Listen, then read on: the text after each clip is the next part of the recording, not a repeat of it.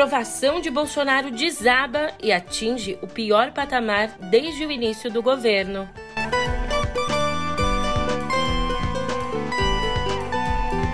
Jack Dorsey, um dos fundadores do Twitter, deixa o posto de CEO da rede social.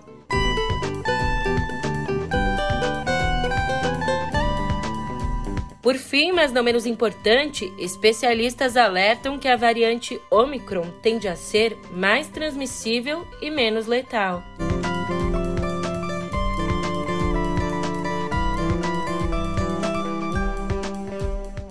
Um ótimo dia, uma ótima tarde, uma ótima noite para você. Eu sou a Julia Keck. Vem cá, como é que você tá, hein? É, digamos que se você for o presidente Jair Bolsonaro, com certeza tudo bem, bem, não tá. Isso porque, como eu já adiantei, a avaliação positiva de Bolsonaro despencou. E agora eu te explico melhor essa e outras notícias no pé do ouvido.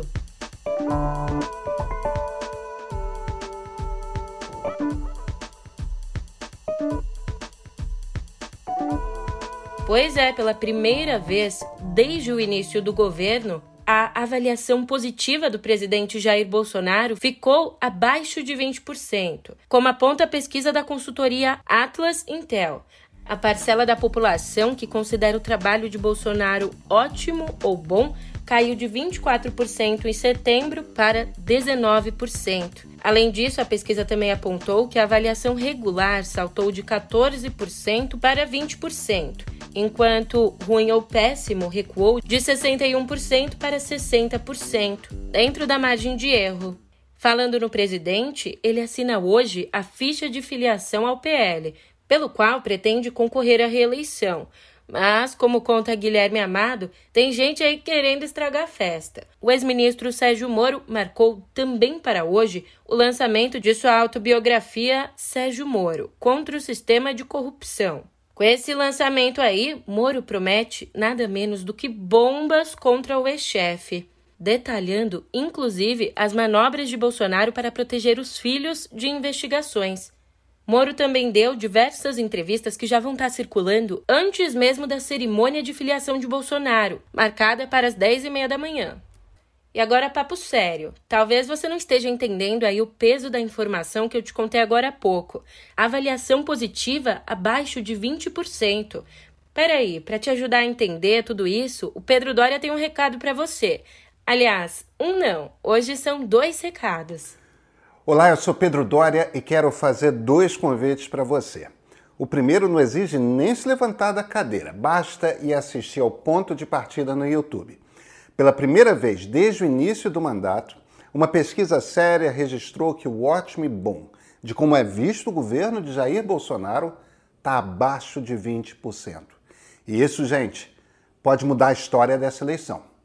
O segundo convite é só para os cariocas. Hoje à noite, no Cinema Estação Net Rio, de Botafogo, vai ter uma sessão especial promovida pelo meio do filme Oito Presidentes e um Juramento, a história de um tempo presente. É um documentário que conta o que aconteceu de Tancredo Neves para cá. Depois da sessão, eu vou ter uma conversa lá com a diretora Carla Camurati. Então, então te espero hoje à noite. Ó, oh, uma baita sessão especial, hein? Apareça por lá. Por aqui eu continuo te contando que o Congresso aprovou a toque de caixa o projeto que promete aumentar a transparência na execução das emendas do relator, o chamado orçamento secreto, que tem sido aí a principal ferramenta do governo para obter apoio no legislativo. Pelo projeto, que segue agora para a sanção presidencial, fica criado um teto de 16 bilhões e 900 milhões de reais para esses recursos, e os nomes dos requisitantes das verbas ficam registrados na comissão de orçamento. Só que, presta atenção, o relator do projeto, o senador Marcelo Castro, deixou uma brecha. A liberação pode ser pedida por outros entes, como prefeitos, Assim, um parlamentar negociaria apoio, mas na hora de pedir dinheiro. Bom, nessa hora, um prefeito ou um governador poderia pedir a verba, mantendo oculta a identidade do legislador beneficiado. Ah, e é claro, essas mudanças propostas no projeto só valem de agora em diante. A despeito da determinação do STF, as liberações deste ano e do ano passado continuam sigilosas. Ainda sobre orçamento secreto, os presidentes da Câmara, Arthur Lira, e do Senado, Rodrigo Pacheco, não arredam o pé. Continuam insistindo que não é possível identificar os beneficiários antigos do orçamento secreto. Mas uma nota da Consultoria de Orçamento do Senado afirma o contrário. O documento cita que a imprensa já obteve planilhas do Ministério do Desenvolvimento Regional indicando que parlamentar apadrinhava cada liberação de verba. Com a nota em mãos, congressistas prometem recorrer novamente ao Supremo. Enquanto todas essas movimentações acontecem, também se formam as alianças para as eleições de 2022. Ontem mesmo, o vencedor das prévias do PSDB, o governador paulista João Dória, começou a anunciar sua equipe de campanha com um nome de peso: Henrique Meirelles, encarregado de coordenar a montagem de um programa econômico. Além de já ser secretário da Fazenda de Dória, Meirelles é um nome com enorme trânsito. Foi presidente do Banco Central durante todo o governo Lula, também foi ministro da Fazenda do governo Temer e está afiliado ao PSD de Gilberto Kassab. Ah, e já que a gente chegou ao PSD, olha, o ex-governador paulista Geraldo Alckmin, que estaria de mudança do PSDB para o partido de Kassab, recebeu ontem uma comitiva de dirigentes sindicais pedindo-lhe que aceitasse serviço na chapa do ex-presidente Lula no ano que vem.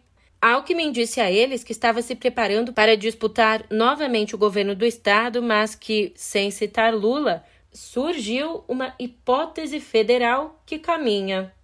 E agora eu te pergunto: você sabe para quem a semana começou amarga?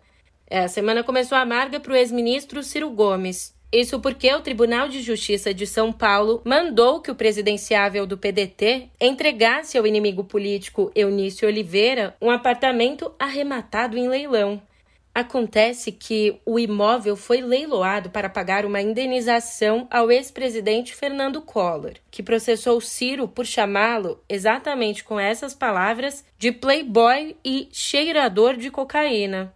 Mesmo sem admitir que arrematou o apartamento por picuinha, Eunício se divertiu. Rindo, ele afirmou que estava barato. ah, e é claro, não podemos falar das eleições sem tocar no tema urnas eletrônicas.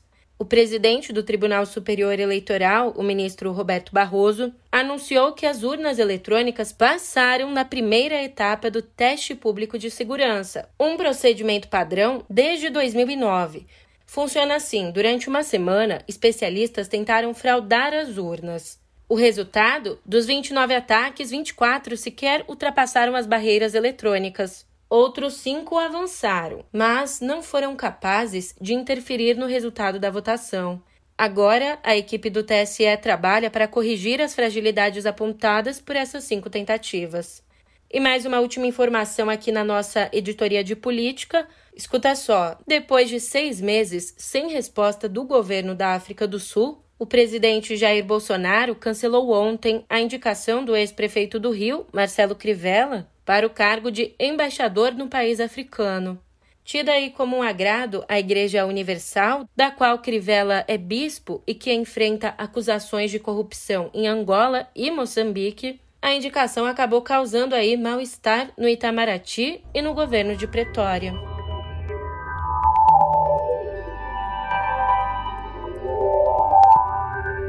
Hoje, o nosso momento para conversar sobre cotidiano digital chegou antes, isso porque a gente tem uma informação muito importante. Depois de seis anos à frente do Twitter, o norte-americano Jack Dorsey, um dos cofundadores da rede social, anunciou ontem que deixou o posto de CEO, cargo que ocupava desde 2015. A saída do executivo já era especulada ali entre os investidores e começou a circular na imprensa americana na manhã de ontem. Dorsey anunciou a renúncia em uma publicação no Twitter. Publicação essa na qual ele afirmou acreditar que a companhia está pronta para seguir em frente sem os fundadores. Ele continuará integrando o conselho administrativo da empresa até maio de 2022, quando termina o mandato. Atualmente, com 45 anos, o executivo foi um dos quatro fundadores do Twitter, lá em 2006. Ele também esteve no cargo de CEO da rede social entre 2006 e 2008 quando acabou renunciando para assumir a diretoria do conselho administrativo da companhia, mas voltou ao posto em 2015. Aliás, Dorsey citou que a decisão de deixar o Twitter foi pessoal, mas o executivo vinha sofrendo pressões de investidores da empresa para renunciar ao cargo por acumular funções de diretor executivo em duas empresas. Com a renúncia, o atual diretor de tecnologia do Twitter, Parag Agrawal, assume o cargo de CEO. Doutor em ciência da computação pela Universidade de Stanford, o indiano estava no cargo de CTO desde 2017 e atua há 10 anos na rede social. Agrawal chefiava as equipes de inteligência artificial e aprendizagem de máquina para tornar os tweets na linha do tempo mais relevantes para os usuários. Ele também já trabalhou na Microsoft e no Yahoo. E ontem o Google lançou uma lista com os aplicativos mais inovadores e úteis em várias categorias no Android em 2021. Lembrando que o Android é o sistema operacional de smartphones da empresa. A seleção analisou os aplicativos na Google Play disponíveis no Brasil. E o vencedor do ano é Disney Plus. Aplicativos como Canva, Wix Owner e Sleep Cycle também aparecem na lista.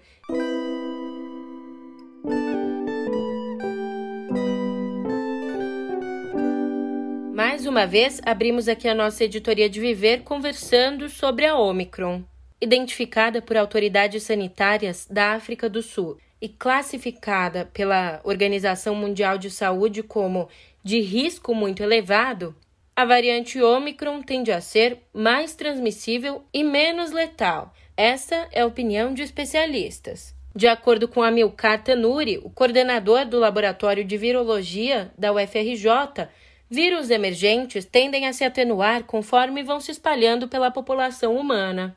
Mas, por via das dúvidas, os países do G7 pediram medidas urgentes para conter a variante incluindo, finalmente, a garantia aos países mais pobres de acesso às vacinas.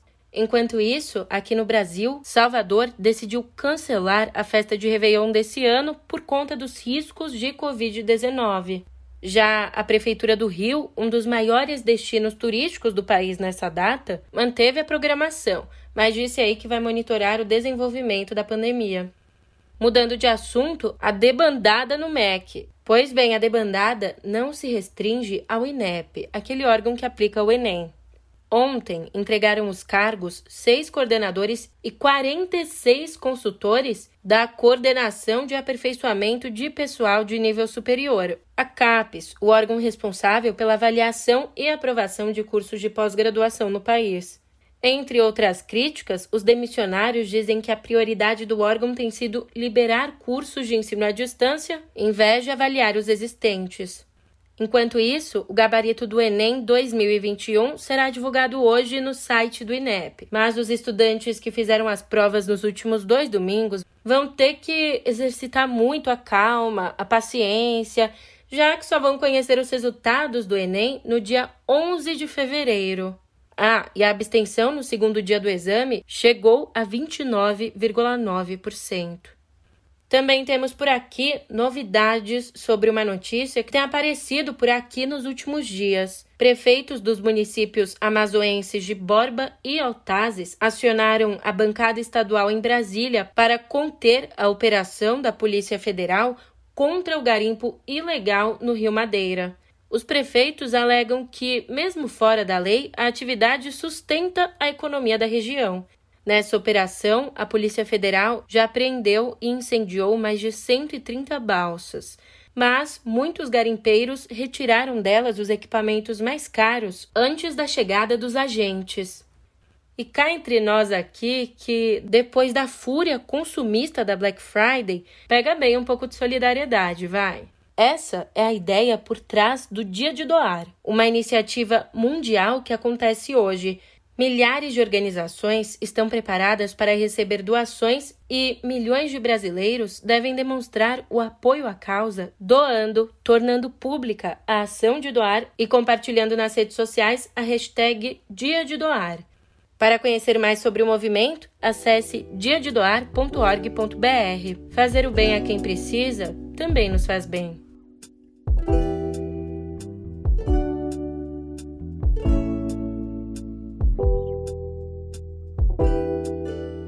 O filme Pacarrete, de Alan de Berton, foi o grande vencedor da vigésima edição do Grande Prêmio do Cinema Brasileiro. Bonjour, Miguel! Mademoiselle! Vou me apresentar no dia da festa. O balé de Pacarrete.